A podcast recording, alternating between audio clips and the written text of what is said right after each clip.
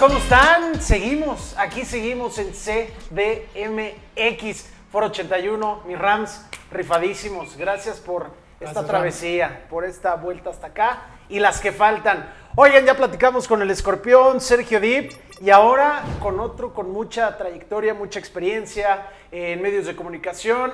Estuvo en TUDN, hoy TUDN, Televisa, y hoy ahora en otra etapa en ESPN. Mauricio Imay, ¿cómo estás, Mau? ¿Qué pasa, señorones? Qué gusto, qué gusto verlos. Mau, muchas gracias. Güey, hiciste la presentación como si hubiera sido del otro lado del mundo, güey. No. Fueron cuatro kilómetros ahí de Querétaro Es acá. que la entrada, güey. es que la entrada fue un 200, pedote, la entrada Ah, fue como eso cuatro sí. horas. No, no, No, sé. no, esa, esa pinche carretera es un desastre. Está en reparación toda la vida, Toda la nunca vida. la acaban y... ¿Cuánto billetote no se Pues llevan a eso iba, puta, todo el billete del mundo el que la construye, porque la hace con las patas. Hubo una época que me tocaba transmitir ahí al Querétaro. Sábado 5 de la tarde, toda una temporada. ¿En qué año más o menos? Y. Pues cuando estaban en problemas de descenso. ¿Cuándo? Ah, no. O sea, Ay, siempre- antier, ¿no? Antier.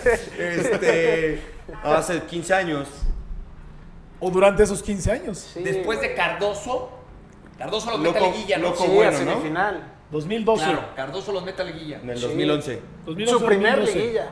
2000, sí, yo, yo creo que 2014 por ahí me tocaba ir a... Yo- no es cierto, güey, no ¿Fue, es cierto. fue una no. semifinal? 2012, no, yo me caso en 2012, 2011. Sí, ya, de Cardos. 2011, Cardoso. ¿Pero te tocó esa semifinal de Gallos no, Blancos no me o tocó no? la semifinal, pero me tocó la siguiente temporada. Ahí, eh, cubriendo a Querétaro. ¿También o ya no estabas? Transmitiendo a Querétaro, sí. Ah, transmitiendo Sí, iba los sábados. ¿Y te gusta Querétaro? Sí, me gusta. Sí. Aquí, podemos hablar de todo. Ojo con lo que se dice. A ver, porque ajá. te hubiera podido agarrar de bajada.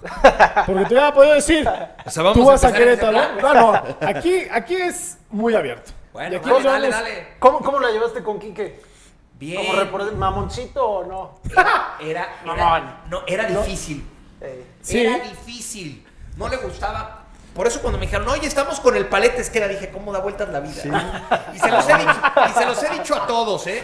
Se lo dije en su a momento a, terminar. Duilio, se lo dije en su momento a Braulio. Con los que me ha tocado jugar, con los que me ha tocado jugar, con los que me ha tocado trabajar, que jugaban, que me tocó cubrirlos como reportero y que sé o que sabía cómo se comportaban con la prensa, digo, ¿cómo da vueltas la vida? Y no? sí. Mira dónde estamos. Pero qué bien que lo dices. Yo era difícil porque nunca me habían gustado, más bien, nunca me gustaban los medios de comunicación mientras hacía mi chamba. Cierto, no te Mientras me criticaban. Nada más. No te gustaba. Y, Y luego te agrandó Reynoso con una declaración. ¿No? pero, ¿Y tú qué opinas? ¿Y tú me agrandó, me agrandó. No, a qué no. Yo nunca lo, en ningún momento me agrandé. Al contrario, en su momento yo hablé pensando lo que yo, eh, diciendo lo que yo pensaba de él, del señor. ¿Por qué? Porque me parece que lo dijo en un momento muy equivocado. Cuando es Javier, jugador del mejor equipo del mundo en ese momento, no lo tienes que decir, se lo tienes que decir al joven, porque éramos muy jóvenes, 18, 19 años, se lo tienes que decir de frente. En corto, ¿Para qué? ¿no? Para motivarlo un poco. Acá creo que se equivoca y pues sí, les dio a todos los medios. Dio carnita. Ahí está. carnita. A- Atásquense, hijos. Como el tiquitaca a pero veces. ¿Sabes qué? No porque estés aquí, y yo siempre lo dije, para mí tenía sentido esa declaración. Sí, sí, sí, sí, sí. Sobre todo porque a mí me tocaba en aquella época, junto con Javier Rojas, que era el que estaba principalmente en Sí, América, como no, América, Javier. Sí, sí. ver los entrenamientos. Veíamos, en aquella época era mucho más fácil ver los entrenamientos. Hoy es una bronca que te abran 10 minutos. minutos. güey. 10 minutos para verlos Y al estirar. ¿eh? calentamiento, no, sí. no, para verlos estirar. Este. en aquel entonces no veías todo el entrenamiento, pero veías más tiempo. Y me, y me consta lo, lo que jugaba. Lo que jugaba. Y ayer se lo dije a Ania, a mi esposa, cuando le dije que iba a venir, porque mi esposa trabajó en América justo en aquella, Sí, claro. en aquella época. Y le decía, la verdad es que en los entrenamientos volaba. Y en los partidos también lo veíamos, a ver, con Chava Cabañas ahí Sí, en la... pero también le tocó un equipo bravísimo, ¿no? Fíjate que me tocó un América así. Sí, Si no, sí, sí, sí. si no nos, este, si nos echamos para atrás, el América en ese momento llegó a estar en Libertadores. puestos, espérame, puestos de descenso, güey. O sea, imagínate el América en los últimos tres. Era una cosa de locos, teniendo jugadores como Memo, Gringo, el Cuervo Rojas, Duilio, Kevin Rojas, Villa, Chava. eh, Chava Cabañas, Insúa, eh, ¿Ya no estaba Cuau? No, ya no estaba. Sí me tocó Cuau. Pero ya en ese, cuando América queda hasta abajo, ya no estaba. Ya no, es correcto. Puede ser que me tocó un poquito antes, pero el América en esos tiempos no ganamos nada más que una Interliga teniendo, a ver, yo creo que muchísimos más nombres que hoy en día. Ok. Ah, está bien, güey. Si quieres, si quieres, yo sigo. Pensé que te iba a encantar No, lo que iba a no. decir, pero No, es, no, no. es la verdad. Hoy en día, los nombres que hay son muy importantes. Hay muy buenos jugadores, pero en ese entonces, Salvador Cabañas, capitán de, Urugu- de- de Paraguay. Dos veces mejor jugador de, a nivel América. Mejor goleador a nivel mundial en un, en, un año. Güey, tenías uno de los mejores jugadores del mundo y estabas peleando el descenso. Sí. Estaba muy cabrón. Entonces, gracias, te agradezco esas palabras. Sí, efectivamente, me tocó buena etapa también ahí. Y considero que también tenía algunas buenas condiciones, pero el señor Reynoso creo que en ese momento se equivocó. Hace ratito dijiste que te la pelaba el chicharito, güey. Y ahorita de culo. Se lo Con dijo el escorpión. dijo. Al escorpión. Ah, escorpión. Se lo hubieras dicho a Dip. Ah, También se lo Ah, ¿eh? también lo dijimos. Iba. No, somos un No, se lo dijo también, y ¿eh? mantuvo su postura muy firme el señor Dip. Somos un Es más, le preguntamos ¿Y a Dip. quién? ¿Tú y Dip o tú y el Chicharo? No, Deep y Javi. Di- Deep y Chicharo Ah, son. sí, por pero eso. Deep y yo también somos buenos Ah, brothers, ¿eh? Sin problema. Digo, no somos tan de Javier y Deep que se agarran de la mano y van al Sí, baño no. juntos, pero nos llevamos excelente, cabrón. Oye, Mo, ¿cómo, ¿cómo fue, cómo ha sido esta trayectoria, ¿no? De, de cubrir equipos gallos, ahorita decías, ir al Estadio Corregidora, después ya con la selección mexicana. Y hoy, pues, cómo han cambiado los tiempos, ¿no? En los medios de comunicación, que ya también hacemos esta parte y es muy distinta luego la tele. ¿Te sigue apasionando la cobertura como reportero, más como conducción? No, fíjate que es, es muy curioso. Por ahí en este medio, algunos no entiendo por qué les da vergüenza decir que son reporteros. Cuando todo lo contrario, te debería de, por lo menos así lo pienso, te deberías de sentir orgulloso de decir soy reportero, porque para mí ahí es donde empiezas a construir un camino para trabajar en esto y el día de mañana sentarte en, en Una una, mesa. mesa. Claro. Yo no tengo empacho en decir que yo sigo siendo reportero en selección mexicana, ¿no? Eh, inclusive la semana pasada, eh, estando con la selección en Orlando, alguien de ahí de- del staff de la, de la selección, Toño Manzanares, Sí, cómo no. Toño Manzanares, que se encarga de la logística y que se ha encargado de la logística durante Mucho muchísimos tiempo. años, este, me decía, ¿cuántos, ¿cuántos años ya con nosotros y cuántos mundiales? Le digo, bueno, directa o indirectamente ya voy por mi cuarto mundial, ¿no? Si se me hace ir a Qatar y si se me hace cubrir a la selección, sería mi cuarto mundial con, con- con selección mexicana, ¿no? Algo que pues ya es una señal inequívoca de, que me, de que me hice viejo. Este, pero, pero a ver, sigue teniendo, tiene- sigue teniendo sus cosas que evidentemente ya a esa altura te cansan y Claro, te desgastan, claro. pero a la vez es, es una adrenalina y un, y un saborcito especial, sobre todo Sí. porque es la selección mexicana. convives con todos los jugadores que, que ahorita uno, pues que ya vive también de esta parte, pero pues, hay que decirlo, güey, algunos son payasones, no porque queramos hablar de ellos, o sea, de seleccionados. Otros no, son más cuates. ¿no? Es, es complicado luego totalmente. tener la relación pues, día a día y... Sobre todo entender la relación, ¿no? Entender cuál es el trabajo de ellos y cuál es El tuyo. el, el- el- el mío, ¿no? ¿Por qué? Porque pues al final tú vas estableciendo una relación, que esa relación puede llegar a ser inclusive de amistad y entender que la línea es muy delgada y que pues tú al final, pues si juega mal, pues tendrás que decir que Claro, jugó mal. claro. Si juega bien, pues jugó bien y lo vas a, lo, lo vas a elogiar, pero pues no puedes tapar el sol con un dedo, mucho menos Claro. ahora, ¿no? Sí. Que existen ta- tantas, tantas herramientas. Evidentemente tienes mejor relación con uno que con otro, ¿no? Eso, sí, eso siempre pasa. ¿Con quién te llevas mejor de selección y con quién dices, no mames, este güey, no lo puedo ni ver así, güey? He sabido, he sabido por todos, Prendo la tele, lo veo y no mames, la apago, cabrón, le aviento el control. he sabido por todos, ¿no? Que eh, tengo muy buena relación desde hace años con Memo Ochoa. Este, con Memo inclusive mucha gente me pregunta, oye, ¿y Memo, ¿y el fútbol? ¿Y qué te cuenta del América? Muchas veces, Ni muchas veces hablamos de fútbol. O sea, muchas veces vamos a cenar este, con esposas o Sí, muchas sí. veces nos vemos con hijos. Claro. Con los cumpleaños de los niños. Claro, y hablas más de, de- de la vida, ¿no? Sí. No nada más de fútbol, ¿no? O sea, y si llegas a hablar de fútbol, pues hablas de fútbol con él, pues, como hablo con cualquier otro cuate, ¿no? Pero eh, con el que mejor relación evidentemente tengo es, es- es con Memo y me da mucho gusto lo que, lo que está viviendo y lo que ha vivido a lo largo de su carrera porque me consta, porque curiosamente, y así es como yo voy haciendo una relación con él, empezamos el mismo año, en 2004. Entonces, pues me, me consta lo que ha tenido que, que pasar. y Oye, vivir. Mau, ¿y en algún momento han tenido que sentarse a platicar y decirle, oye, Memo, entendiendo tú, yo, yo tu chamba y tú la mía, como lo acabas de decir, es- si en algún momento hay que señalar algo, No, lo bueno, tendré es que, que- señalar y no es, personal y es tú y que yo, ahí es donde, brothers. Es que ahí es donde... Ah, ya, ya, está. Ya, es no le toques a Ochoa. Y no- Y no, nos ha, calor, no nos ha dicho que le quede mal. No, no, no, eh. Ojo. Ustedes están aquí a toda madre con bermudas y todo. Y y- con un drink. Este, sí, yo solo porque tengo que regresar a trabajar, si no, pues también. Si no, Este- ahorita tocaremos el tema del drink y de la fiesta. A. Ah, que bueno, con gusto. con Del gusto. 1 al 10, ¿qué tan bravo es Mauricio Imay? Pero prosigue, por favor. Ya te contaré del 1 al 10, a ver si no termino decepcionando. Este, a ver, yo en, en alguna ocasión me acuerdo en selección, un partido eh, amistoso contra Venezuela en San Diego, él se equivoca. Lo dices. Y termina, termina el partido y lo tengo que entrevistar y evidentemente le tengo que preguntar por ese error. Claro. ¿No? Pero creo que eso ha hecho que nuestra relación sea buena. Que yo entiendo su trabajo y que él entiende el mío. Tal cual. Y que pues al Se final, separa. si nos vemos un domingo, bueno, pues nos vemos ese domingo y hasta ahí, ¿no? Inclusive yo, y esto lo voy a decir abiertamente, todos tenemos fuentes, ¿no? En Claro. los equipos, en lo que te toca cubrir. Yo a él nunca le pregunto. Yo a él nunca le pregunto por una alineación, a él nunca le pregunto, porque tampoco me gusta comprometerlo. Claro. O sea, ¿para qué? Sí, no, es.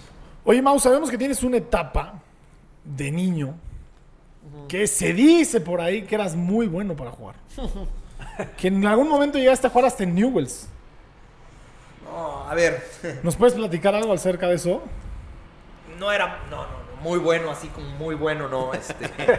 no, la verdad nunca fui el mejor, nunca fui el mejor, sí era el más disciplinado. Y yo en la actualidad lo platico o lo empiezo a platicar con mi hija grande que tiene seis años y que pues cada vez está más involucrada en, en el deporte, concretamente en, en la gimnasia. Y, y yo siempre platico esto con amigos. Muchas veces la disciplina te va a llevar más lejos y te consta. Sí. ¿Con cuántos jugaste en el camino que decías es un maldito crack?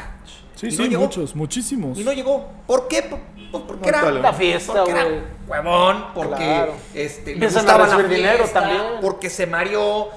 Y el tema de la disciplina para mí es clave. Entonces, yo nunca fui el mejor de mis equipos.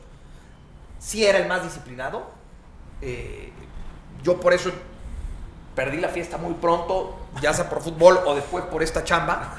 Porque a los 15 años es cuando tengo la oportunidad de probarme en Cruz Azul y de pasar esa prueba. Y cuando paso, en aquel entonces era una prueba de tres semanas. La prueba se hacía en, en, el, en un llano que había en una cancha de tierra, afuera de la Noria, al lado del Panteón. Claro. ¿Te acuerdas? Sí, sí, me llegó a tocar calentar ahí. Sí, Sí, sí. claro. Y entonces ahí se hacían las pruebas. Tres semanas, esas tres semanas te ponían en distintas posiciones. Y algo hice bien. Seguramente fue más el tema de la disciplina de que, de que jugara bien Te quedaste. que, que pasé la prueba. Y entonces, este, Nacho Treyes en su momento, que Órale. estaba encargado de eso, me dice, oye, pues este, pasaste la prueba, mañana tiene que venir alguno de tus papás para, para ver los papeles y entonces sí, ya que empieces a entrenar adentro, con tu categoría. Bien. ¿De qué jugabas, perdón? O sea, en aquel entonces jugaba de... De, De me- todo. No, de medio, de medio para, para enfrente. Yo siempre he dicho, no tenía corte defensivo y me costaba mucho trabajo. Ok. Y una vez de chavito me pusieron de portero en la escuelita de la América, me metieron 11 goles y dije, no vuelvo a jugar de portero. Entonces, este, pues cuando llega ese momento, eh, mi, va mi mamá y le dice Nacho Treyes, bueno, este, mañana necesitamos que llegue su hijo aquí a las 8 de la mañana. Ok. Mal hijo, a las 8 de la mañana. Entre semana. Sí, no, no, Escuela, qué pedo. mañana no, mañana va a la escuela a las Sí. 8 de la mañana. Dijo, no señora, pues es que Así es. Es una o es otra, ¿no? Pues primero y luego la escuela. Y mis papás, creo que esto lo vas entendiendo con el tiempo, Sí. sobre todo ahora que soy papá, este, pues siempre quieren lo mejor para su hijo, ¿no? Y ellos evidentemente en ese momento creían que lo mejor para mí era que yo tuviera este, una educación y que, que siguiera en la escuela. Entonces ellos dicen, vas a seguir en la escuela y nosotros te damos la palabra de que terminando la escuela, me faltaban tres años, terminando la escuela, tengas un año para jugar. Y si en ese año la haces, adelante. Bueno, lo acepté en ese momento, seguí jugando en la escuela y pues, de repente cuando, cuando vuelvo, ¿no? Este, ya- a intentarlo, Que estás hablando de 18 años ya Sí, aproximadamente. no vi la pelota. Sí, no. El primer día que fui, ¿eh? Te come. O sea, el primer día que lo volví a intentar, ellos tenían ya tres años Claro, jugando a ese claro, nivel. claro. Y por eso cuando a mí me dicen, no, no, cuando, porque sigo de repente cascareando. No, no, es que este está para llegar. No, no, güey. Para llegar no es cualquier cosa. Y yo por eso siempre reconozco, siempre reconozco y admiro a los que han tenido la oportunidad, a los que tuvieron la oportunidad de jugar como profesional. Porque no es, no es nada Es más el, cosa. el soy bueno. No, no, no, no, son un montón de cosas que te vas encontrando en el camino que no, no cualquiera lo logra. Esa es la parte que no ve la gente. Pero es muy jodido, Enrique, en serio, porque, porque yo de repente escucho, no, no, es que fulanito, ¿cómo juega en el América? O sutanito, ¿cómo juega en Rayados? Y gana millones. No, no, porque ¿sabes tú cuántos años tuvo que pasar Claro. para llegar ahí? ¿Tú sabes todo lo que tuvo que sacrificar para llegar ahí? ¿Tú ¿Sabes todo lo que tuvo que hacer para estar ahí? Le tienes que dar un reconocimiento. Claro. Claro. O sea, merece un reconocimiento el que llega a ser profesional. Y Sin que- importar la edad, ¿eh? Porque a pesar de que llegan a los 18, es- tienen justamente ese Hombre, Y, y hay Claro. quienes llegan, dicen, o sea, que creo que también se vale, decir, ya llegué, ay, no, no es para mí, o no me gustó, o sabes que ya me aburrí, porque pasa. Claro, sí, sí. ¿Tú, tú eres, eres americanista, Mau? Sí, a ver, siempre fui americanista. Con el tiempo en esta profesión, siempre lo he dicho, pues vas, va- vas teniendo amigos que juegan en otros equipos o que trabajan como directivos en otros equipos. Y pues esa pasión que tenías antes por un equipo, pues la, la vas, la vas perdiendo, ¿no? O se va diluyendo. Pero hoy podemos verte en, en algún palco del Azteca apoyando a la América. Sí, sí, me gusta ir, a- me gusta ir a- al, al estadio a ver a la Y tocando el tema de que, de que eres americanista, tú jugaste ahí. El caso concreto y el que más viene rápido a mi memoria es el de Chequito Rodríguez, Pel- el, el Pelusa Rodríguez. Queretano, ¿no? Queretano, hijo de, de un futbolista al que le decían el Pelusa en Querétaro. Creo que lo debuta el turco Mohamed. Cierto. Sergio Rodríguez, un chavito talentosísimo del Querétaro, del, del Querétaro que pasa a la América, lo debuta el turco en un partido contra el Atlas. Ahorita te voy a enseñar una foto y te vas a acordar de él. Y el cuate tiene un talento bárbaro, debutó, jugó dos, tres partidos con el turco y dijo, "Mm, mm, la verdad quiero hacer otras cosas. Y el, el- el chavo, que digo, no, no estoy diciendo que esté mal, pero el chavo se dedica a apostar en póker. Qué triste, porque la verdad es que la carrera de futbolista Y era un solamente. crack, güey, era un crack. Se da una vez, solamente güey. se da una vez. Sí. El- la cuestión de la edad, la cuestión del rendimiento, como lo dijo ahorita Mau, ya regresé tres años después y me costó todo. No Lo voy a pude competirle a, lo- a los chavos que ya llevaban un proceso de tres años adelante de mí. ¿Te acuerdas el caso de Misael Domínguez, güey? Que te decía, para mí era un chavito que destacaba mucho cuando entraba en Cruz Azul. Y de lo que yo me enteraba es que pues, él estaba crecido con lo que ganaba. Y decía, pues mientras Cruz Azul me siga pagando lo que me paga, yo no tengo pedo en no jugar, O güey. sea, a mí por eso de repente a mí me enoja mucho cuando dicen, no, no, es que en el fútbol todos son palancas. No, no hay forma. Yo no, ver. yo no llegué con palancas. Tú puedes tener un empujón. Sí Ni lo uno. puedes llegar a tener. Claro. Pero después necesitas tú construir tu propio camino, sí.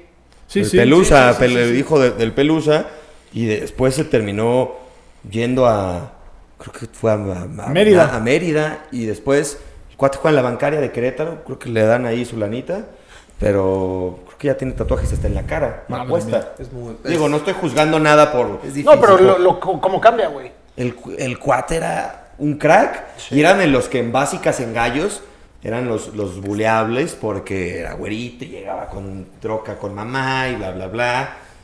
Y el cuate era un crack y no quiso.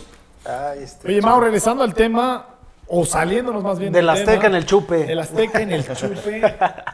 ¿Cómo eras en el chupe? ¿Cómo, eras cómo en es la Mao? fiesta? Sí, ¿Cómo es claro. Mao? ¿Cómo- No, fuera de las cámaras, fuera del micrófono, porque todos conocemos al Mao del micrófono. A ver, Yo te conozco ¿Cómo hace ¿Cómo años. eres y cómo serás? Te te voy a decir una perspectiva de nosotros que todavía apenas hoy te estamos conociendo en persona. O sea, un profesional, serio, dedicado, pero a lo mejor un poco introvertido, no sabemos. No, eh, introvertido no. Ok. Aburrido. eh, Pero aburrido ¿por qué te dices Te voy a así? decir qué pasa. Que, eh, a ver, a los 15 años me pasa esto del fútbol y, y yo, aunque tuviera una cáscara insignificante, ¿no? En sábado, Ibas. eh, el viernes prefería dormirme temprano que desvelarme para ir con, con mis cuates a cascarear, ¿no? Cuando algunos llegaban este, pedos, ¿no? Tenía un cuate que tomaba pero, y jugaba muy bien y podía Deja jugar. Deja, deja Daniel. Déjame. en cambio, yo no, yo no podía, no me daba. Y vuelvo al tema del talento, ¿no? O sea, tú tienes, tú tienes que saber cómo eh, cubrir esas, esas, esas carencias, ¿no? Y, y entonces, yo desde los 15 años con, con el tema del fútbol perdí la fiesta. Y después, yo termino la escuela y cuando me doy cuenta que no me va a alcanzar para jugar fútbol, entonces digo, una carrera. ¿qué es lo más cercano al fútbol que puedo estar? En aquel entonces no existían las carreras que hoy existen para ser directivo, este, medicina deportiva, todo, todas esas eh, carreras que hoy existen no existían. Entonces digo, ¿Comunicación? pues, la televisión, ¿no? Este, el, el- el- el poder transmitir un partido, el estar en la cancha, el viajar con algún equipo, en alguna cobertura, es lo más cercano que voy a poder estar de, de un equipo. Entonces dije, pues esto. Y entonces empiezo yo a los 19 años en Televisa. Y en Televisa, para empezar, eh, te ponían unas madrizas. Uh, Déjalo. deja, deja. Guardia matutina a las empezaba a las 7 de la mañana, terminaba a la 1 de la tarde, ¿no? Y al día sí, o, o- eso, o, al di- o el día anterior tenías la guardia nocturna, que terminabas a las 12, llegabas a tu casa a 12 y media, a cenar, en lo que te dormías a la 1 y el día Y otra siguiente vez, tenías que sí. estar a las 6 de la mañana. Entonces, yo decía, ¿a qué hora me voy de fiesta? Entonces, mis primeros años, la verdad es que no tenía fiesta. Curiosamente, curiosamente, cuando conozco a la que ahora es mi esposa, ella, e- ella era y sigue siendo la fiestera. ¿no? Entonces, ella me Tienes esa empieza- parte que te... te ella me, Ok. ella me empezó a sonsacar y, y hoy por ella la verdad es que me, me gusta mucho más la fiesta de lo que me gustaba Antes. En, en la época donde todo el mundo este, se prestaba para O sea, eso, su primera salida fue una 19, 21 años. Este, nuestra primera salida no, no, no fue una peda, nuestra primera salida fue una cena, Ah, este, pero sí, pero Terminó en peda. no, no, pero Ah, no, pero después, este, muy poco tiempo después fuimos a un, a un concierto en, en el Azteca. a ¿De quién? Guetta. David Guetta. Y- Estamos hablando 2000. No, 2000 y 2011. Ok. 2011. Este, yo al día siguiente me iba con selección a, a San Diego. Oye, que para tener una relación en este medio también es complicado cuando Muy vas complicado, empezando. Muy complicado, muy complicado. Ella, ella afortunadamente eh, trabajó en este medio de forma Claro, indirecta, claro. ¿no? Entonces entiende perfectamente lo que, lo que es este medio y lo ha entendido. Pero, pero sí, la, la fiesta de la cabrón. relación es ella. Oye, mencionaste una parte muy importante, las negreadas que te ponían en Televisa, Sí. las cuales en cualquier chamba son importantes para obtener el éxito. En este caso, te negraban muchísimo. Y mira dónde estás ahora. En el mismo caso, yo te lo puedo mencionar como futbolista, lo, lo decías hace rato, la gente cree que es muy fácil, ahí sale en la televisión, gana dinero, le dan zapatos. Qué, qué sencilla, Trajecito qué sencilla coqueto. carrera. Qué sencillo ser futbolista, pero no saben todo lo que hay atrás, todos los sacrificios. Es lo mismo esta- de este lado. Entonces, para decirle a la gente que Hasta un poco está más, ¿eh? cabrón. De este lado. ¿De este lado? Sí. Creo yo. Sí, sobre todo ya que llegan, ¿no? Exacto. O sea, ya que, ya, ya que debutan, me parece que sí, sí, sí, sí es diferente en este lado que en ese lado. A ver, En sin este menospreciar es- este, es- es- es más la friega. Exacto. Pues no te creas, porque al final cuando ya debutas, no eh, vol- volvemos a los temas de hace unos hace unas horas. Debutas y ¿qué? ¿Ya estás satisfecho? No, mijo, te quedan años por delante para consolidarte, para ser alguien, para que te conozcan. Sí, Si de quieres- acuerdo, sí, de acuerdo. Entonces, pero, pero ¿cuánto tiempo entrenabas? Exacto. O sea, la vida, la vida del, del futbolista es un poco más cómoda. Pregunta de la carrera de director técnico el lunes pasado. ¿El fútbol es un deporte de alto rendimiento? ¿Sí o no? Sí, Sí es o luego. no. ¿Por qué? Porque hay muchos sacrificios.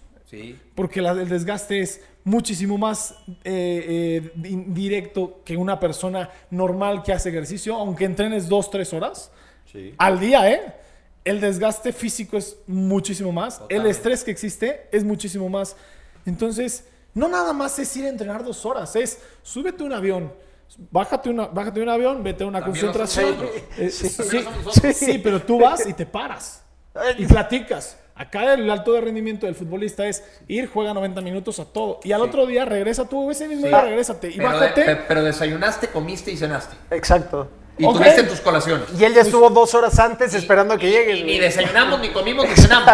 Vale. O sea, a ver, eh, eh, yo, yo- yo no estoy diciendo que sea una más que otra, ¿no? No, Pero sí me parece muy similar en ese Claro. sentido. Yo nada me más parece muy similar. Exacto, yo O sea, nada más quiero hacer como Sí, el hincapié- desgaste físico. hincapié en que las to- en todas las chambas hay un sacrificio muy importante para Sí. obtener el éxito. No, yo, yo lo único que decía es que sin menospreciar lo del futbolista, también la de el reportero, conductor, es, el doctor es todavía ¿cuántas más, güey. Sí, obvio. Está cabrón. Sí, sí, sí. Y luego llegan a ser los mejores doctores del planeta y dices, no mames, ese güey no durmió en 36, 48 horas. ¿Qué pedo? ¿Cómo logra una cirugía de 11 horas eh, cuando, claro. cuando cuando ya está en el top? Claro. Está cabrón. ¿Cu- ¿Cuál ha sido tu mejor cobertura, Mau? Que hayas Recuerdes con regresado. más cariño. Sí, dices. Una que nadie sepa nada Yo de siempre he dicho que mi, mi, mi parteaguas fue irme a vivir a Sudáfrica. Wow. Previo al Mundial. Wow. ¿no? Este, se casó Betolati en aquella época, que era el que siempre se iba, ¿no? ¿Dos años antes? ¿Un, un año antes. Ok. Un año antes. Y en aquel entonces se casó y entonces le dijo Javier, oye, dame chance de saltarme los primeros seis meses. Nada más me voy los otros seis meses. Y entonces Javier un día me habló y me dijo, ¿qué onda? ¿Te vas a vivir a Sudáfrica? Le dije, ¿cómo? Era un miércoles, yo estaba descansando. Le dije, ¿Qué ¿de qué me hablas?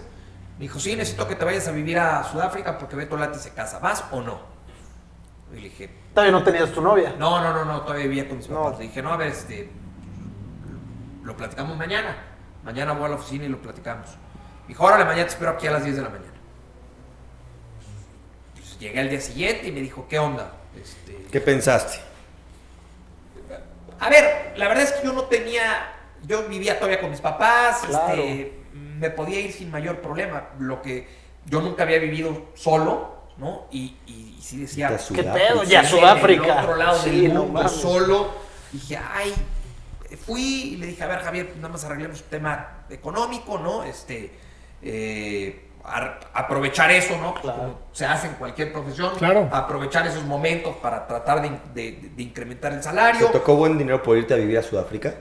Lo que me tocó fue, sí, un incremento salarial y tener viáticos. Claro.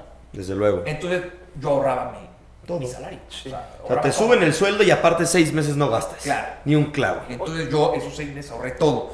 Y ese, ese siempre digo yo, es la cobertura que marcó mi carrera. Después pueden haber otras este, mejores o peores, pero la más importante yo diría es. Güey, ¿te fuiste sin camarógrafo, realizador? Me fui con eh, esa fue otra de las cosas que yo platiqué con Javier ese jueves. Le dije, sí, Mándame con el alguien. tema güey. del salario y dame chance de irme con un camarógrafo. Claro, güey, sí.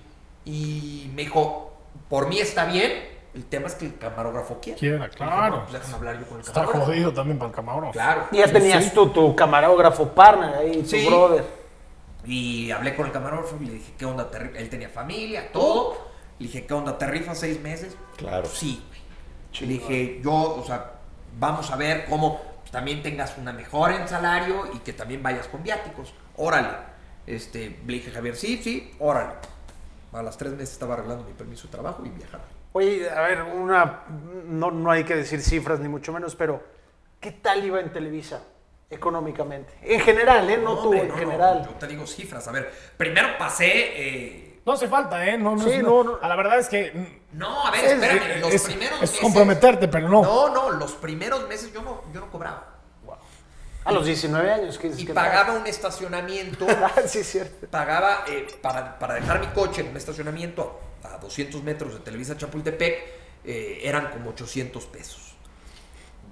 en ese momento, pues mis papás evidentemente me daban el apoyo, vivía con ellos, me ayudaban. Y, y mi primer salario, mi primer salario fue de 500 pesos quincenales. Ah, pues ganabas lo mismo cuando entré, güey. Mil pesos Mil mensuales. pesos mensuales. Es que creo que es el salario que te dan para, para que Televisa te pueda entregar el gafete. Ok. Yo Que casi, que ¿eh? O sea, no por gusto, sino va, hay que darle para el Claro, café. son mil pesos. Dáselo. 650 pesos mi primero quincenal. Ahí está, güey, estamos ahí. Bueno, 1300, güey. Ah, mil baros, güey. Es lo mismo. Te güey. alcanzaba para unos tacos más que a ti, güey. Sí. Menos los de ayer, güey, esos pinches Ah, tacos. no, no. El problema es que después se van a jugar a India y entonces sí, ahí ya no hay punto de comparación. Petrodólares. y él debió de haber invitado ayer, ¿verdad? Pinches Sí, tacos de güey. 600 Hijo pesos. de tu madre. y después de su ida a León. colmillo. Hijo de tu madre. Pero Estuvo- estuvo muy rico. Hay buen ambiente. Sí. El No servicio falló, ¿Pidieron los de ¿eh? rachera o no? No. No, pedimos unos no vayan de, hoy, entonces. Pedimos- no va a salir en de- 600, de- va a salir en 900. De brisket, unos ¿no? de brisket japonés. Gran lugar. Muy buenos los Sí, gran lugar. Un taco buenísimo, ¿eh? Pero uno, güey, con 600 pesos, no, no chingues. Bueno, 3 por 600, güey. Sí. Pero bueno, no estamos hablando de los pinches precios de los tacos. Oye, Mau, pero dale, dale, dale. No, no, no, y, y conforme, a ver, es una friega, ¿no? Esta chamba, que era justo lo que decía. José estuvo trabajando ahí en Televisa conmigo, sigue en Imagen Radio, yo estoy todavía en Televisa, pero pues, la gente dice, ah, les va muy bien, trabajan en la tele, llámese la televisora que sea. Es como la gente se lo imagina. Sí.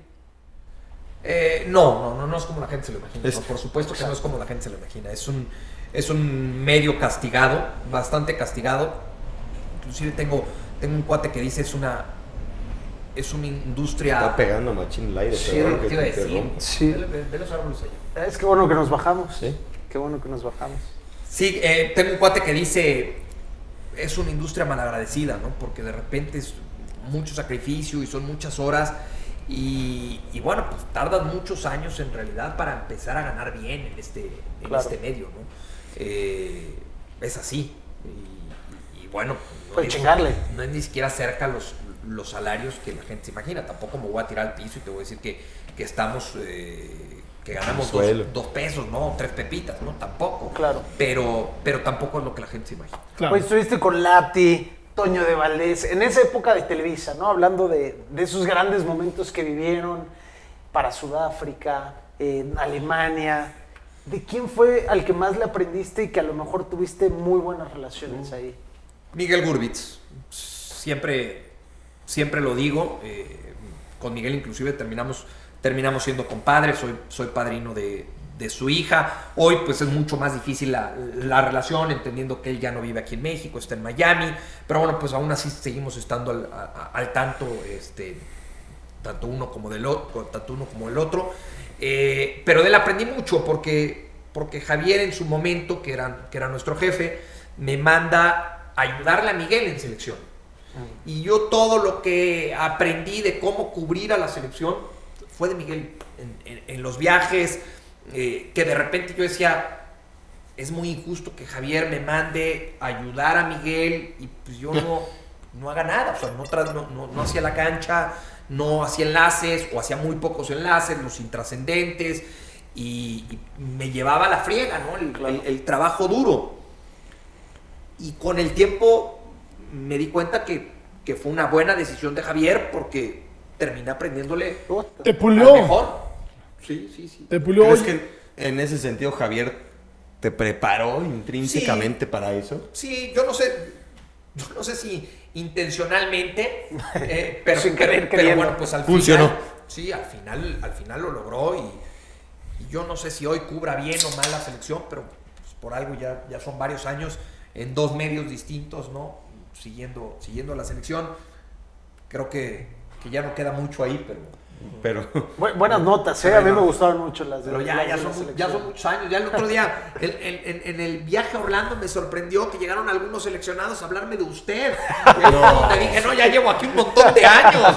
Oye, pero es que también hoy en día, o sea, prendes la tele, hasta mi misma esposa dice, yo no conozco a nadie en la selección. No, güey". no, son unos niños. Güey, son unos niños. Son unos niños. Me tocó, me tocó subirme al elevador ahora en Orlando con, Jonathan Gómez y con Marcelo Flores, ¿no? El de la Red Marcelo, Sociedad. 18 años o Marcelo 17, Flores de ¿no? ¿Tú quién eres?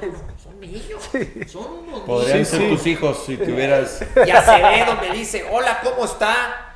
No. Y, y- y digo, No me hables de usted, ay, güey. Sí, pero con el tiempo dices, sí, pues que este, este güey me vio cubrir a Osvaldo Sánchez. Cuando él tenía cinco años. Cuando, Claro, o sea, claro. cuando él estaba en su casa. Oye, Mau, este tema de dos mundiales con diferentes televisoras, ¿nos puedes compartir un poco de lo que pasó con tu DN? No sé si lo has platicado en ante- eh, con anterioridad, pero sabemos que estuviste mucho tiempo en esta te- primera televisora y después, de la nada, apareciste en ESPN. Digo, a mí no me sorprende porque al final ESPN fue el que ganó, güey. Pero... Gracias. Pero fue como, güey, ¿qué pedo? ¿Qué pasó con, con, con Mao? Yo lo veía todos los entrenamientos vistiendo siempre la misma camiseta, porque al final era una camiseta importante que, que- que- que- que tenías puesta y de repente de la nada. ¿Qué pasó? ¿Por qué? Si se puede saber algo más profundo. Sí, eh, a ver, lo que pasó es que ya habían sido 15 años, 15 años en Televisa, de los cuales estoy muy, pero muy agradecido con, con- con esa empresa, porque en donde estoy hoy es gracias a, a Televisa y lo que aprendí y cómo me forjé en, en Televisa.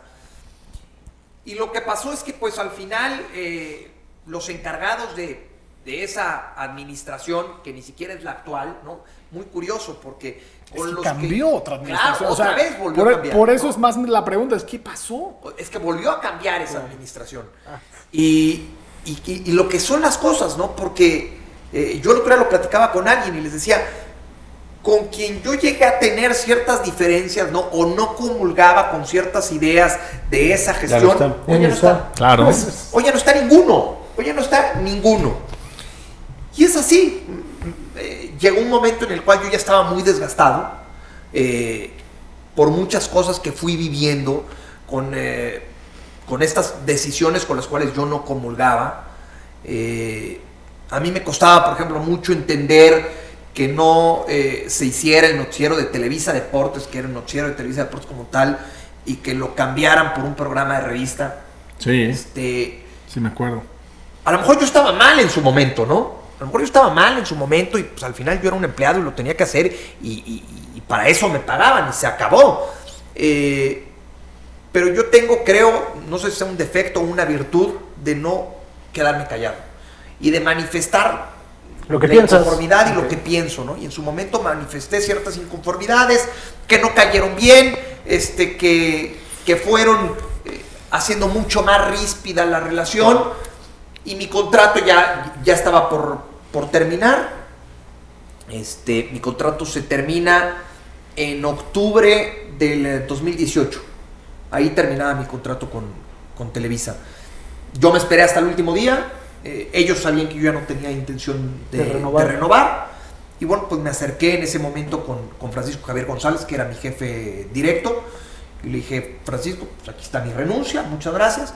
Dijo, no, no, espérame, vamos a hacer algo por, por que te quedes. Le dije, es que este ya- esto, ya, esto ya no pasa por, por un tema de dinero, esto ya no pasa por un tema de promesas.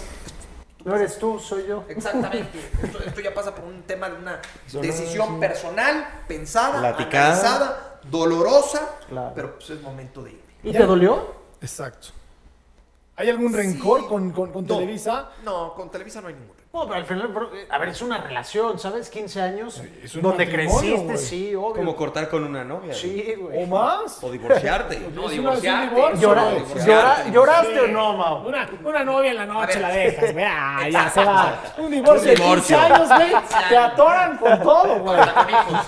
Hasta con hijos. Por no decir otra palabra, güey, porque están todo. El que entendió, entendió. El que entendió, entendió. No, rencor no. Rencor no le tengo a Televisa. Sí me dolió.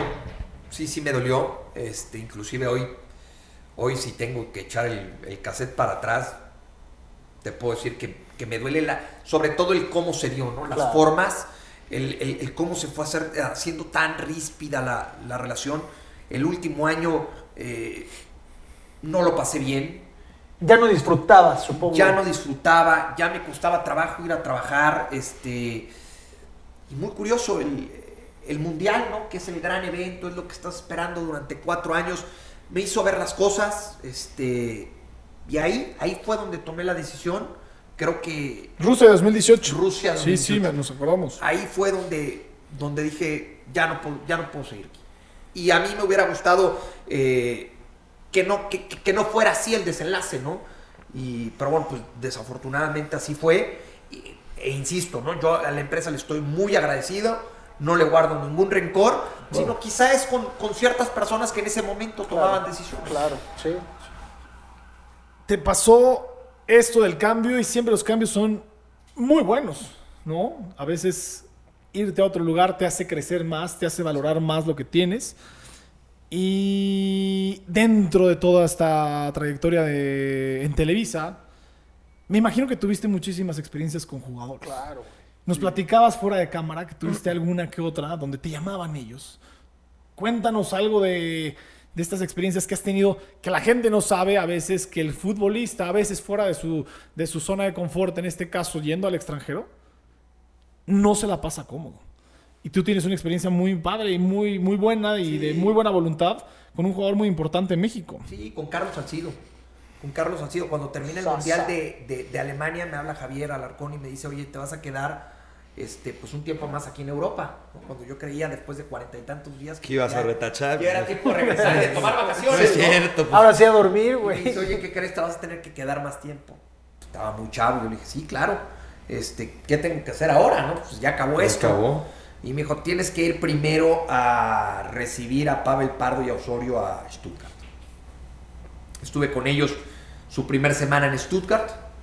Este, ahí se lesiona Osorio. Los primeros días Ricardo se lesionó. Ya había firmado, ¿no? Ya, ya, ya firmado. Ya, ya, ya. Sus entrenamientos. Le digo, ¿qué onda? ¿Qué te pasó? Y me dice, "Pues llegó un mundo distinto.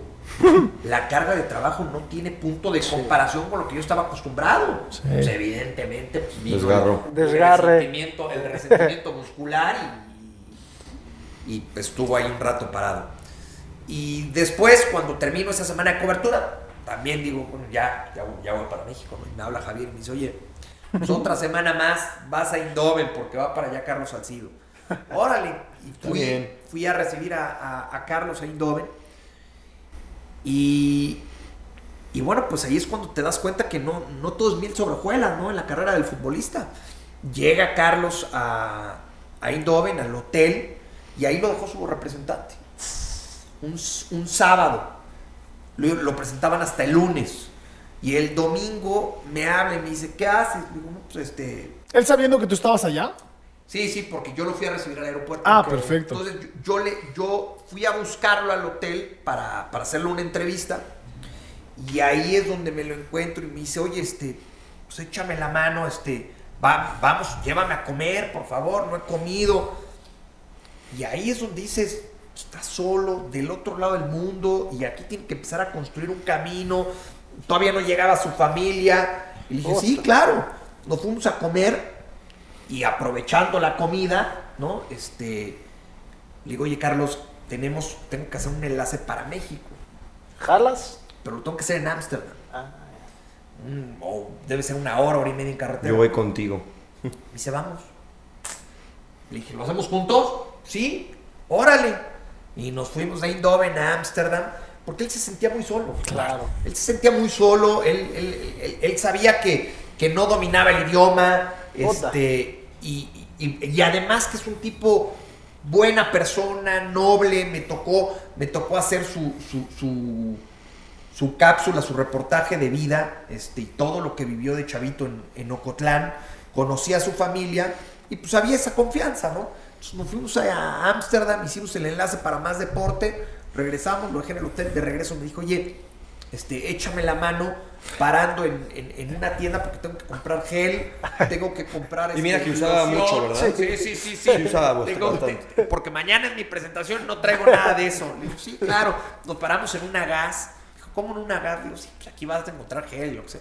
Nos paramos en la gas, compró y al día siguiente impecable en la presentación. Yo pensé que ibas a decir que te iba, que te iba a decir, Carlos, oye, güey, quédate en el cuarto, güey, no te vayas, güey. Estoy muy solito, güey, No, no, no, la familia, ahí, güey. llega, ahí muere. Ahí sí hay una, Ahí muere. hay una línea. Oye, Mau, ahorita que estás... eh, ¿Cuánto tiempo llevas en ESPN? ¿Un par de años? No, Tres años, ¿no? No, no, no. ¿Uno? Cuatro. Cuatro. Cuatro. 2018-2022. Ah, es, es que estaba viendo la entrevista con Toño Valdés que él te invita a su canal. Hace poco, Y hace un año, porque dijiste Sí. tres. Sí, bueno, sí, sí, sí. que ya llevas eh, cuatro, cuatro años en ESPN. ¿Cómo es trabajar para con...? mí, para mi año 5 de contrato arranca el 1 de noviembre. Órale. Uf, o sea, ya, ya en Ya menos de medio año ya llevas cinco añitos. ¿Cómo es trabajar con José Ramón? Mira, hoy vi con él el partido, hoy vi con él el partido del Real Madrid. Merengue. No, aparte. Mauricio, Sí, no, no. Se va a subir al volante, ojo, ¿eh? Se va a subir al volante con el escorpión. Sí, eh, Eh, un ícono del periodismo. Te podrá caer bien, Mira, te podrá cagar, eh, pero... Yo cuando salí de Televisa, muchos amigos me dijeron, ¿pero de verdad te vas a ir a ESPN? Dije, sí, porque estás dispuesto Aguantar. a aguantar la soberbia y la forma de José Ramón. Les dije, no lo conozco, no me consta que sea soberbio, Claro. pero por supuesto, pues vamos a ver qué pasa, ¿no? Y mi primer día, 7 de enero, 7 de enero del 2019, en el elevador, al primero que me encuentro es a José Ramón. Y me dice, ¿Qué pasó, Mauricio? me dice, ¿qué haces, Dice, ¿qué haces aquí? Y digo, pues nada, José Ramón, mi primer día. Dijo, pero, pero ¿por qué te fuiste de Televisa? ¿Por qué dejaste Televisa? Y le digo, le digo, José Ramón, ya, se, se terminó, este, y pues quiero Nuevos quería aires. un nuevo reto y aquí estamos. Ah, qué bueno, qué bueno, bienvenido. Del 7 de enero a hoy que vi el partido de la Champions con él, la verdad es que solo tengo palabras de agradecimiento. Me ha tratado de maravilla. Y se lo decía a Ricardo Push terminando el partido, porque estaba él también ahí viendo, viendo el juego con, con nosotros. Le decía, la verdad es que me ha tratado de maravilla. O sea, yo no sé si en su momento sí llegó a ser soberbio, grosero. Yo por lo No menos te consta. en lo que lo he tratado, Claro. conmigo ha sido una finísima persona. O sea, a lo mejor es un tema de confianza y bueno, ya la experiencia de él, ¿no? Después Pero de aparte, años. pero aparte me, durante estos años que desafortunadamente se nos cruzó la pandemia, pero previo a la pandemia y ahora que regresamos a la oficina, de verdad que yo disfruto pasar a saludarlo y en la oficina platicar, este, lo que te cuenta de Di Stefano, lo que te cuenta de Gento, del Real Madrid. Es que es una enciclopedia época. también. Te, te habla de todo, Claro. te habla de todo y la verdad es que es que yo lo he disfrutado y la verdad es que pues es creo yo una de las buenas decisiones que tomé, ¿no? El, el- el Claro. hoy poder compartir con José Ramón. Qué bueno que. Perdón. ¿Cómo, ¿Cómo es ver un partido ahí con José Ramón o, o los compañeros en, Se que están fuera del... Sí, echan alguna chelita, Ah, los dejan, ¿no? Ojalá, No, ni es güey. No, no, no, este, agüita, eh, pero José Ramón, Botanita, muy, José. Ramón muy apasionado. Yo nunca había visto un partido eh, con él hasta hoy. Sabemos todos que es Qué partidazo. recalcitrante. Si ustedes están viendo esto en julio, estamos hablando del Madrid contra el City. Partido vuelta. Sí. Otra vez, costumbre, el Madrid le dio la vuelta. Y en dos minutos. Y en dos minutos. En muy dos cabrones. minutos. Y, y muy, muy apasionado. Muy apasionado. Este. Mienta madres. Sí, sí, sí, sí, sí. Qué sí, bueno sí. que dijiste hace rato que es un, es un tipo muy diferente a como te lo habían planteado, ¿no? Este tema de que te decían, ¿por qué vas a ir ahí? ¿Vas a aguantar a, a- a José Ramón de esta manera? Y lo Es estás, tabú. lo estás desmintiendo. La gente lo conoce como... Pues hay que decirlo tal cual. Es una persona que, se, que es gruñona, que, que, que, que- que como jefe puede ser muy pesado. Pero aquí está el claro ejemplo de que... Porque a mí me dejó Ramón- una vez con la mano estirada, ¿eh? Pero No, lo ya, está no lo digo desmintiendo. No te conocía, No, güey. no, No, no, lo está desmintiendo. ¿En está- dónde? Ni es bien. en- Sí, y- ahí estuve conociendo y demás. Y estaba yo con una chava que me estaba dando el recorrido. Y la saluda. Y yo le doy la mano y nada, se queda platicando con... Bueno, Pensó que era yo así ya de- escuchaba algunas cosas. Pinche chamaco caguengue. No, a ver, yo tengo una educación y pues, cada quien, ¿no? Seguro igual está en un papel. igual y no te en- vio. Estoy en mi casa. No, estaba, estaba así, güey, no chingues, güey. Igual no te vio. Yo Yo, tratando de limpiarlo. Sí, cero rencor y al final, pues, cada quien, ¿no? Este, Pandemia, güey. No, no había. No, fue antes, güey. Estoy hablando de ese. Fue cinco años antes, chingo, ¿no? güey. Sí, no, no. Oye, con Faitelson. Faitelson es un personaje. Personaje. Es un No, no, personaje. es un tipazo. Inteligente. No, David es un tipazo, tipazo. Este. Sí o no es un personaje. Claro. El tipo es. Yo lo conozco. Fuera es un. Güey, pero hasta para ser un personaje tienes que ser inteligente. Sí, pero este Si güey. no, si no, pregúntale al Este brujo. güey Sí, fuera. No, no, es, es una. Es un, Si no, es un- pregúntale al brujo, Daniel. Es un caramelo. Es un dulce. Totalmente. Sí. Totalmente. David es uno eh, cuando apaga la cámara y es otro completamente distinto. cuando lo 100%. prende. Así es como yo describo a, a David. Me parece un- una muy buena persona. ¿Te reíste eh, internamente de, al- de alguna manera cuando, cuando Ricardo Peláez le dijo, eres un estúpido? Fíjate que yo con Ricardo en ese momento lo veía, mesa. lo veía, lo veía a Ricardo todos los, todos los martes, tomábamos café en aquel entonces. Este, yo todavía estaba en Televisa y Ricardo en ESPN y justo eh, al día siguiente íbamos a tomar café. Y cuando prendo y cuando abro Twitter en la mañana veo que eso había viralizado porque yo la verdad no soy de ver programas los dejé de ver hace mucho. Este, me gusta quedarme con mi, con mi punto de vista, con mi opinión. Claro. Sin que se sesguen y Sí, sí. no, no, Sí, no es- no escuchar mucho los demás, claro. Exacto. Entonces no soy de ver, no soy de ver programas. Sí veo partidos, pero programas no. Y, y al día siguiente veo eso en Twitter. Yo estaba muerto de risa. Le escribo y le digo, ¿qué onda, Ricardo? Este, ¿Estás bien? Vamos, ¿Vienes al a las 10 de café? Sí, sí. Dijo, no, no, no, pues no voy a poder ir porque voy a una junta. La digo, Oye, Me van a correr. ¿Qué onda? Me dice, no, no, pues nos calentamos. Y le digo, pero, pero, ¿qué? Pero pues se calentaron demasiado. No, sí, pues ya sabes. Y yo en, ese entonces, cuando todavía no estaba en ESPN, me pasaba hasta por la cabeza decir, pues está medio planeado. Sí. Y no, no, no, no. Salió. Es calentura del programa.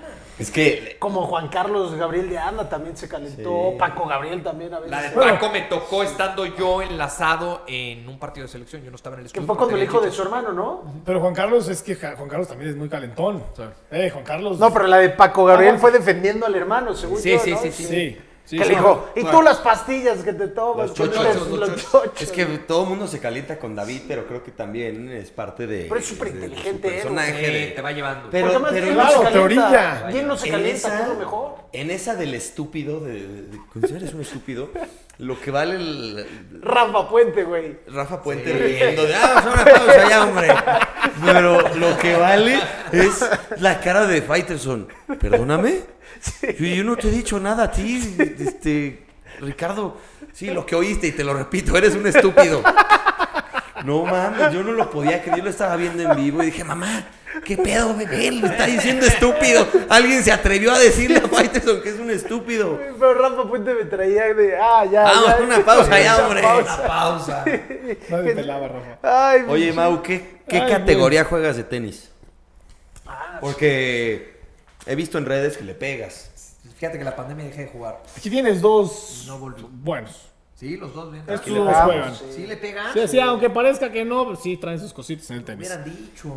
Sí. Pues mira, ¿Cuándo lo armamos? Podemos regresar a grabar Vamos y a pegarle. regresar. Tenemos varios en puerta, tenemos varios en puerta, así que pueden planearlo. Así que yo les, les puedo llevar las aguas, güey, porque yo soy malísimo, güey. Tú puedes ser el ball boy. Sí. Fíjate que dejé No, jugar. no, ¿Pero qué juegas, arcilla o endura? Endura. Ok. Endura. Acá en México es más complicado encontrar arcilla. Pero Endura y. Y dejé de jugar en pandemia. Y tú sabes que cuando dejas de jugar de tenis es Muy Claro. celoso. Uf. muy celoso. Pero ¿cómo la técnica. o qué? No, hombre. No, no, no, no, me los agrandes. No suena. No, No, no suena. o Ve sea, de burro, él- ve de burro. Nos Sí. podemos dar un buen, Sí. Ah, pues venga. un buen llegue. venga. O sea, sí corremos, sí le pegamos. Dale, sí. dale, pues la próxima que vengan aquí. Cerrado, sí. Bueno. ¿Tú qué eres? ¿Nadal, Nole o Roger? Ah, No, Roger. yo, yo, Roger. yo admiro, reconozco y disfruto la mentalidad de Rafa. Pero si tenemos que hablar de técnica, pues te tienes que quedar con Roger. Mau, a ver, ahorita le preguntábamos a Deep cuáles eran sus cinco, para él, sus cinco deportistas de, toda la historia. ¿Cuáles son para Mau, Mauricio y May? Uf, de toda la historia. Yo sé que es difícil ponerme en un número. Sí, es que por Es eso. complicado. Eres un por- estúpido. Por, por eso tenía que tu nombre. Me puedes poner en el 4 o 3, no hay bronca, pero si lo Yo quieres poner en el en cuatro 5, si güey. Sí. Te, te voy a empinacate, güey. O sea, no, en cuatro, en cuatro, en cuarto lugar, digo, de los canteranos de los últimos 30 años de la América. No estoy poniendo a él, güey. Tú te metes, güey. No, madre. Tú te pusiste Este, solito. Es porque te quiero, Kike. A ver, es del, del 5 al 1. No, puedes en, en el orden que No hay, quieras. no hay orden, sí, claro. A ver, tengo que, tengo que poner ahí dentro de los 5 a Tom Brady. Sí. Eh, a Roger, Ok. a Rafa. Dos tenistas. Dos tenistas Está cabrón, top ¿eh? 5. Sí. Fútbol Es que- 1. es que- Fútbol 1. Sí, eh, pero es que, a ver, a lo mejor va a ser injusto, pero de los cinco te voy a poner los cinco que yo vi. Claro, no, y es tu gusto. ¿no? Y, no, pero creo que sí mucho influye lo que viste y lo que no viste. Ok. ¿no? O sea, no pondrías a Sí, Pelé. contemporáneo. Exacto, yo no Porque puedo no lo poner a- viste. yo no puedo poner a, poner a Pelé porque no lo vi. Claro, Este, contemporáneo. Vi el final de Maradona y era, ¿Lo metes? era, sí, fanático de Maradona. Por supuesto que pongo a Maradona.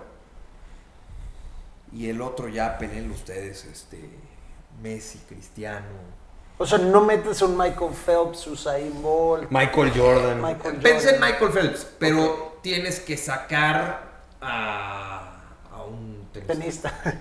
Y bueno, no puedes sacar más- porque va, va más del lado de lo que te gusta. Claro. O sea, no puedes. También eso influye. Claro, lo que te También eso gusta. influye. Igual si lo preguntas a un Michael tenista. Jordan, sí tienes que considerar, por supuesto, a Michael Jordan dentro de los cinco.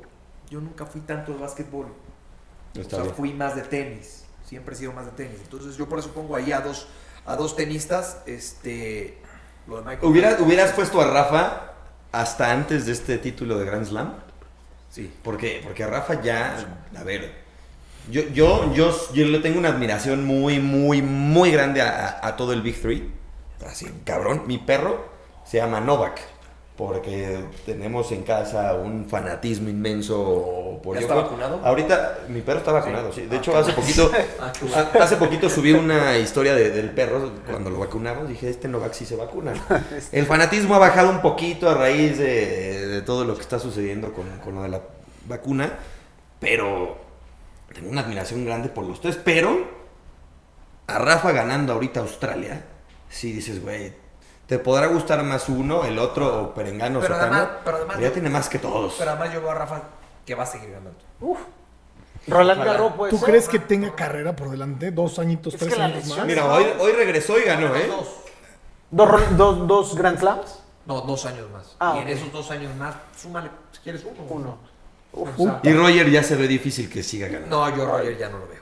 No, Sí, no, no, o sea, si regresas Ya para Novak, ya retirarse. Novak sí. Sí, es, No, que, sí, es que, claro. es que no, no está entero.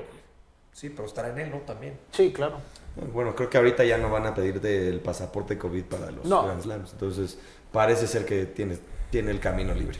Ya contestaste la del tenis, Mau, pero en fútbol, ¿Cristiano o Messi? Me choca, pero siempre, obligada, es siempre hay un- obligada. Yo por eso les dije que se pusieron Se de acuerdo en- el uno. Oye. Eh, a mí me parece muy injusto decir que Messi no pueda ser el mejor solamente por no haber sido campeón del mundo. Coincido. Porque para mí se quedó a un poste de Higuaín, ¿no? O a Sí, un mano sí, a mano de sí, Rodrigo sí. Palacio de ser campeón. Sí. O sea, ahí dices, pues, ¿hasta dónde es justo o injusto eh, medirlo así? Aunque sí creo que tiene un valor agregado el ser campeón del mundo, eso por supuesto. Eh, lo de Cristiano es espectacular, a mí cada vez me impresiona más, ¿no? Que parece que se hizo viejo y sigue ganando y sigue marcando. Y Se hace más siendo- fuerte con el paso de O los sea, pasa el tiempo y sigue, y, y- y sí, está más fuerte. Sí, está cabrón. Este. Yo creo que para decir quién mejor de Messi y Cristiano Pero para ti, ¿eh? O sea, va a tener que pasar el Mundial de Qatar. Para mí sí va a depender lo de Qatar. Pero O sea, lo que dependiendo de la instancia que llegue cada uno, Porque puede ahí ser te vas que a basar. ¿Qué tal si a los dos los echan en la primera No ronda? solamente la instancia, sino lo que hagan individualmente. o sea, lo que ahorita estamos viendo de Messi en el PSG y Cristiano en el Manchester no, no influye en tu... sí influye, O bueno, pero, no solo en el Manchester, en la Juve. influye, pero yo creo que también tiene un, un por qué uno está así y el otro no. Cabeza de Messi en el París no está contento, no está a gusto. El otro es un fenómeno que le vale madres donde esté. Puede estar en Arabia, puede estar. Pero que, pero que no esté a gusto, güey. más a Cristiano hoy que a Messi, ¿no? Sí. Porque es una liga completamente distinta en cuanto a nivel se refiere.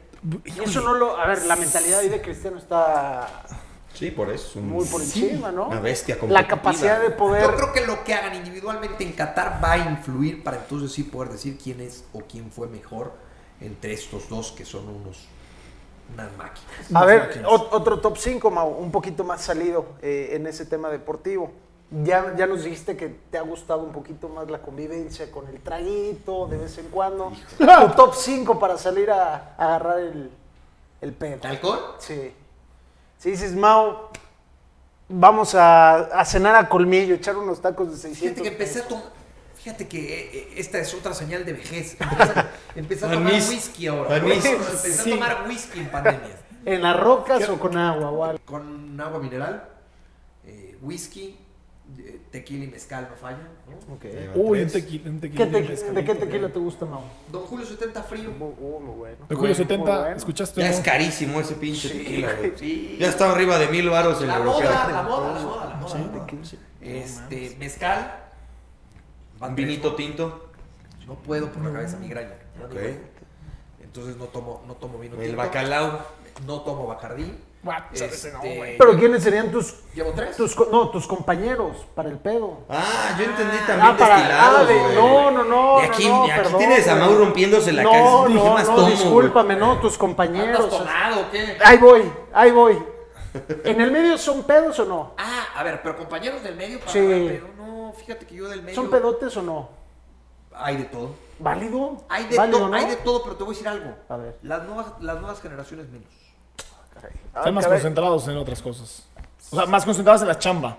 No Yo por si eso más- me Tienen metas más fijas. No sé si más concentrados en, en- en la chamba, pero sí creo que, o sea, por lo menos me tocó ver otras, o sea, las otras generaciones y eran bravísimos. O sea, ¿A quiénes te tocó? Eran, eran muy buenos. para Ah, No juzgados, eh, al contrario. ¿Sabes qué pasa, yo creo? Raúl Sarmiento, por ejemplo, gr- grandes ligas, Raúl. Me atrevería a decir, y, y que Dios tenga en su gloria, En exclusiva, a- ¿eh? al maestro Javier Sagún.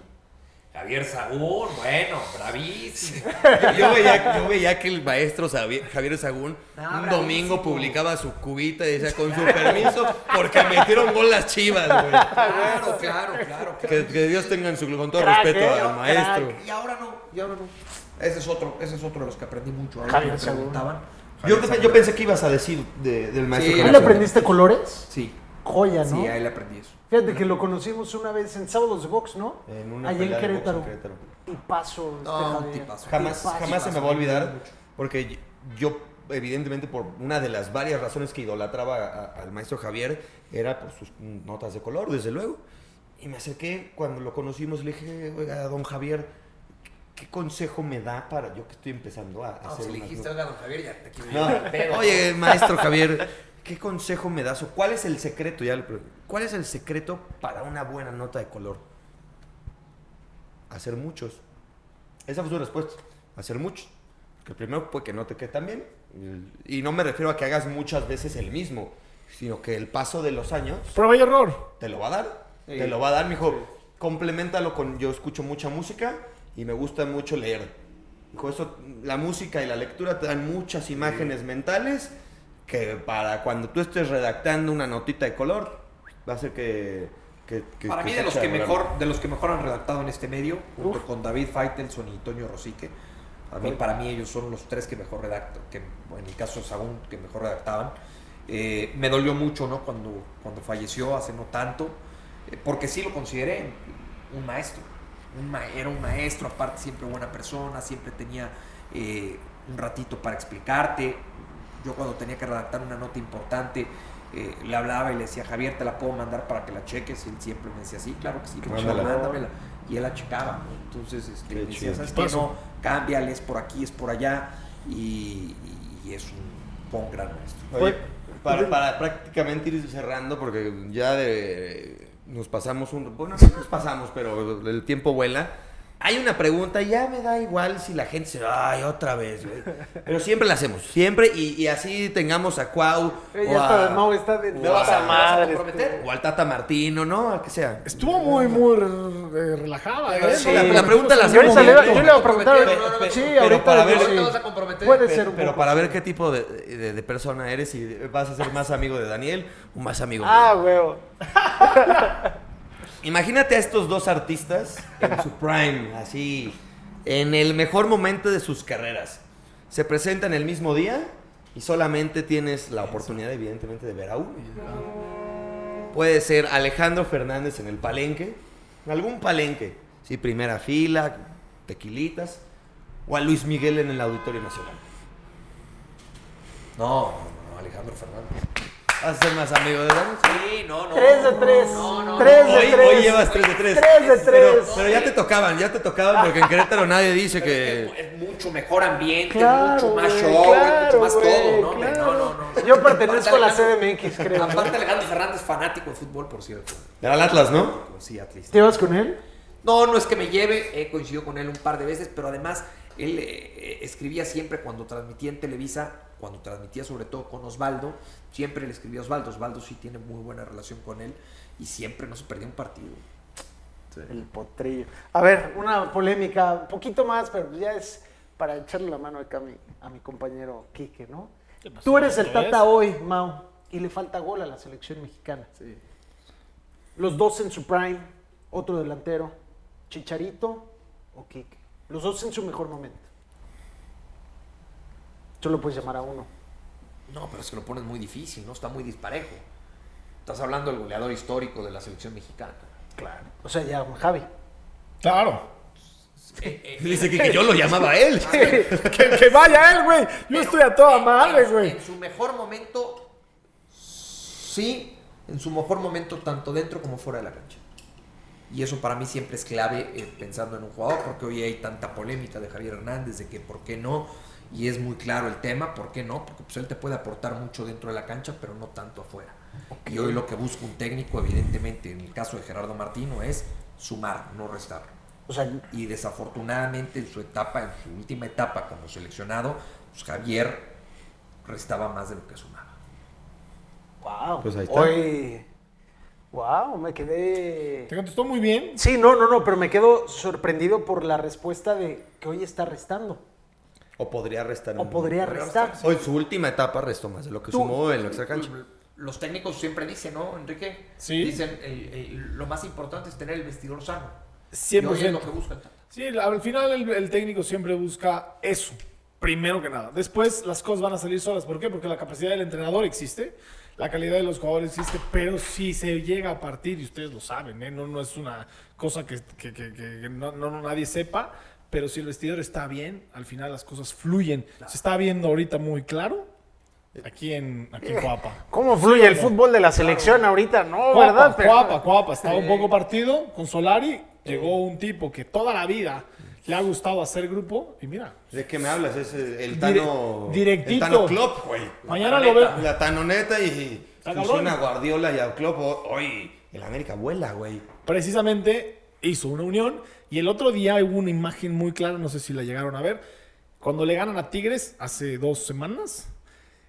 Se acaba el partido, la cámara enfoca al Tano y no sé si la vieron, ¿eh? pero yo sí la vi. El Tano les hace así. La Tanocama. les hace grupo, Unión. unión, júntense, todos juntos. Y desde ahí te das cuenta que el grupo es diferente a hace unas semanas que estaba con, con Sí. Santiago. Y hablan- hablando de ese tema, Mau, hace un par de años, yo creo que un poco más, Daniel eh, en Querétaro le hizo una pregunta a Víctor Manuel Bucetich que jamás se me va a olvidar, porque jamás se me va a olvidar la respuesta que dio un tipo muy serio del fútbol como, como es Víctor Manuel Bucetich. Daniel le preguntó, profe, ¿existe la famosa tendida de cama? Y Bucetich, le, puedes le, hemos preguntado, en Querétaro viven muchísimos exfutbolistas, y le hemos preguntado a todos, y todos dicen, no, ya, cuando menos a mí nunca me tocó, yo nunca lo No organicé, participé. No participé, y mira que qué dice Enrique? platicamos como capitanes. ¿Qué, qué dice Quique? Yo nunca estuve en una tendida de cama. Quique es uno... Eso te contestan todo. Qui- Quique es No. uno... No, no, es que yo nunca estuve, a mí no me tocó, eh, no existe. Bucetich dijo, Sí. la tendida de cama Claro existe. existe, por supuesto que existe, claro que existe. Claro. Pues ahí está. Yo no estuve, yo jugué, güey, hago esto. Hoy ¿Te llegó día, a cagar un entrenador algún día? De cagar no de regañar, sino de... Pendejear. Ya no, ya no aguanto a este pendejo, ¿no? Nada, Tú, tú como... se lo, he, se lo he dicho 20 veces de frente. Se lo he dicho y usted aquí lo he El profe. El profe. Reynoso, el maestro Reynoso, que digo de maestro no tiene nada porque no te enseña absolutamente nada, porque para mí es un tipo desagradable fuera del terreno de juego. Tan, tan. Y no tengo pelos en decirlo. ¿Por qué? Porque no es un buen tipo. Qué fuerte. Pero bueno, En así exclusiva. En exclusiva. Así es. Oye, pues nada. Rápido, Mau. Eh, ESPN, tienes horarios definidos, Sport Center, picante. ¿Dónde, ¿Dónde te, te podemos vemos? estar viendo? En- Redes sociales, estás En activo. Fútbol Picante, edición vespertina, en Fútbol Picante, edición nocturna, en análisis de Sport Center, eh, en FC de repente. O- ah, Narra hacías primeras comuniones, bautizos, Sí, sí, sí, sí, sí. despedidas de solteras. ¿Cómo se llamaba el que hacías con Álvaro? Que lo quitaron ahorita por escucha. Calla y escucha. Calla. Era muy ¿Lo bueno, ¿eh? disfrutabas? Aprendí a disfrutar. Calla y escucha. Aprendí a disfrutar ese programa, la verdad. Este, Es difícil dialogar, ¿no? bueno, argumentar cuando yo contra él. llegué, cuando yo llegué, este, no estaba contemplado que yo hiciera calle y escucha. Y me manda a llamar el jefe eh, el viernes previo a que yo arrancara. Yo arrancaba el lunes. Y me dice Armando, que actualmente es mi jefe, me dice, oye, ¿tienes, ¿tienes algún problema de hacer calle y escucha? Y le dije, no, siempre y cuando no existe un rol preestablecido. Ok. O sea, si yo tengo Una que- postura, si yo tengo que ya que llegar con la postura en contra de Álvaro, pues no, no, no le entro. Claro. Dijo, por ningún motivo, quieres libre de decir lo que quieras y de tener la postura que tú quieras. Bien. Dije, adelante. Y me, di- me divertí un montón ¿eh? con Álvaro y con Pietra. ¿Lo van a retomar o...? Que yo sepa, por ahora no, no existe. No hay plan. No, no hay planes. Los, los jefes, este, administrativamente hablando, a- acaban de regresar a la oficina. Los dejamos de ver dos años, ¿no? Sabíamos de ellos, evidentemente, por mail, por WhatsApp, por llamadas, por este, videoconferencias, pero no, no de manera personal. Van regresando y no sé si en algún momento vayan a retomar estos programas. Bueno, ahorita que estabas hablando de Pietra, me viene a la mente rapidísimo, pues cómo narra y cómo, lo, cómo le tiran, ¿no? A Pietra, a cualquiera ya le tiran, al pollo, y que lo defiendes y tu postura es, narra muy bien. Para Yo también narra- comparto, pero Para mí ¿qué narra muy opinas de bien. esa El parte? que, el que ayer, eh, o el que escuchó la narración del pollo. Eh, Muy bien. En el gol del Villarreal contra el Liverpool. ¿Cómo no? en el Yo sí lo primer gol, escuché, En el claro. partido de vuelta. Sí, sí. Y no se emociona con esa narración. Entonces ya no se va a emocionar con. Entendiendo Entonces, que él le va a Liverpool, según él. Sí, sí, sí. Sí, Y sí. Entonces está cegado y entonces lo tienen etiquetado, que pasa mucho en este medio. Para mí es uno de los mejores narradores que hay en la actualidad. Ti- Tiene, tanto él como Vaca tienen muy buena voz para mí y narran Para mí los dos son grandes narradores, Y tú dos. estuviste con ellos en Televisa, Sí. ¿qué pasó ahí? Realmente a lo mejor se les subió un poco, que no, pasa nada, no, están no, muy no. No, no, no, no pasó, no, no pasó por ellos. Para mí creo que precipitaron su proceso. Y, Los aventaron muy y rápido a algo Los aventaron muy rápido y los En el Mundial, ¿no? De Sudáfrica y los fue. quisieron meter con calzador. Ok. Esa es la Ok. verdad. Oh, sí. Entonces, creo que eso les terminó a la larga jugando en contra. Si hubieran tenido más paciencia con ellos, eh, a lo mejor hoy estaríamos hablando de. No, qué- hasta los mejores. Y Ah, qué sí. difícil, ¿no? Porque tú como pollo o como vaca teniendo esa edad. A ver, bueno, a ver, di, no. imagínate. No, ¿sabes qué, Javier? Pues, Narraron creo- final de ¿no? Copa del Sí, Mundo. Creo, creo no, que, no, creo no. que todavía. No estoy a tiempo. Claro que no. final de Copa del Mundo y creo que tenían 20, 22 o No, 21 wow. y 22 años. O sea, eran unos- La tomas porque la tomas, güey. Claro, Claro. Obvio. Claro que Vaca nos lo, nos lo platicó algún día en un Tikitaka Live en tiempos de pandemia. Y esperemos que el día de mañana, bueno, no el día de mañana, Nos conteste. el futuro. De repente se agranda, ¿eh? Entonces, Ah, no sé si te vaca. Es que vas a Mañana lo vas a ver, güey. Tú mañana haces la tarea y le dices, hey, mañana. tienes como 400 WhatsApps de ese pendejo, güey. Contéstale. ¿Quién es ese güey? Exactamente. Ya hizo un live con. Hasta le dije, güey, invítame a tu boda. Y me contestó. El, el día que le dije, es que un día puso en Twitter, vaca, busco un par de elementos muy chingones que pongan desmadre, bla, bla, bla. No, bla, dos bla, bla, bla". Y Brothers. le- y ¿Se pues, para bodas o qué? Ah, No, yo con. Ya teníamos una amistad cibernética de aquel live que hicimos. Y este, y me puso, jajaja, no mames. Le mandé una foto mía repartiendo shots en una boda, que, que sacó un fotógrafo de una boda de unos de mis amigos. Me dijo, no mames, se ve que es muy buen elemento. Ahorita lo platico con la que manda y te aviso. O sea, ese tipo de mensajes. Pasa es- tu contacto como para que los que están por casarse te busquen. Sí, a huevo. Ya alquilo nos todo. contratamos, ¿eh? Nos ya aquí que también le Pero, está metiendo. pero sí. el punto es que ese, ese mensaje sí me lo contestó. Y el de, oye, te queremos invitar a un podcast, unas chéves, un bacardí, güey. Nada, güey. Nada, Ya, ya te contestará. Tú mañana, le Mañana lo veo. contestará. Mañana lo veo. Pues Mau, muchas gracias. Muchas gracias. Espero que te la hayas pasado gracias. bien. Y qué, qué gusto. Gracias por asistir aquí a Tikitaka. Pendiente el tenis y, pedi- y pendiente los tequilas. Bueno, cuando, cuando vengan otra vez, con mucho gusto. Venga. Cerrado. Y pues aquí andamos para lo que necesiten. Muchas gracias, gracias por estar con nosotros. Gracias por Igualmente, este ¿tienes tu casa en Querétaro, eh?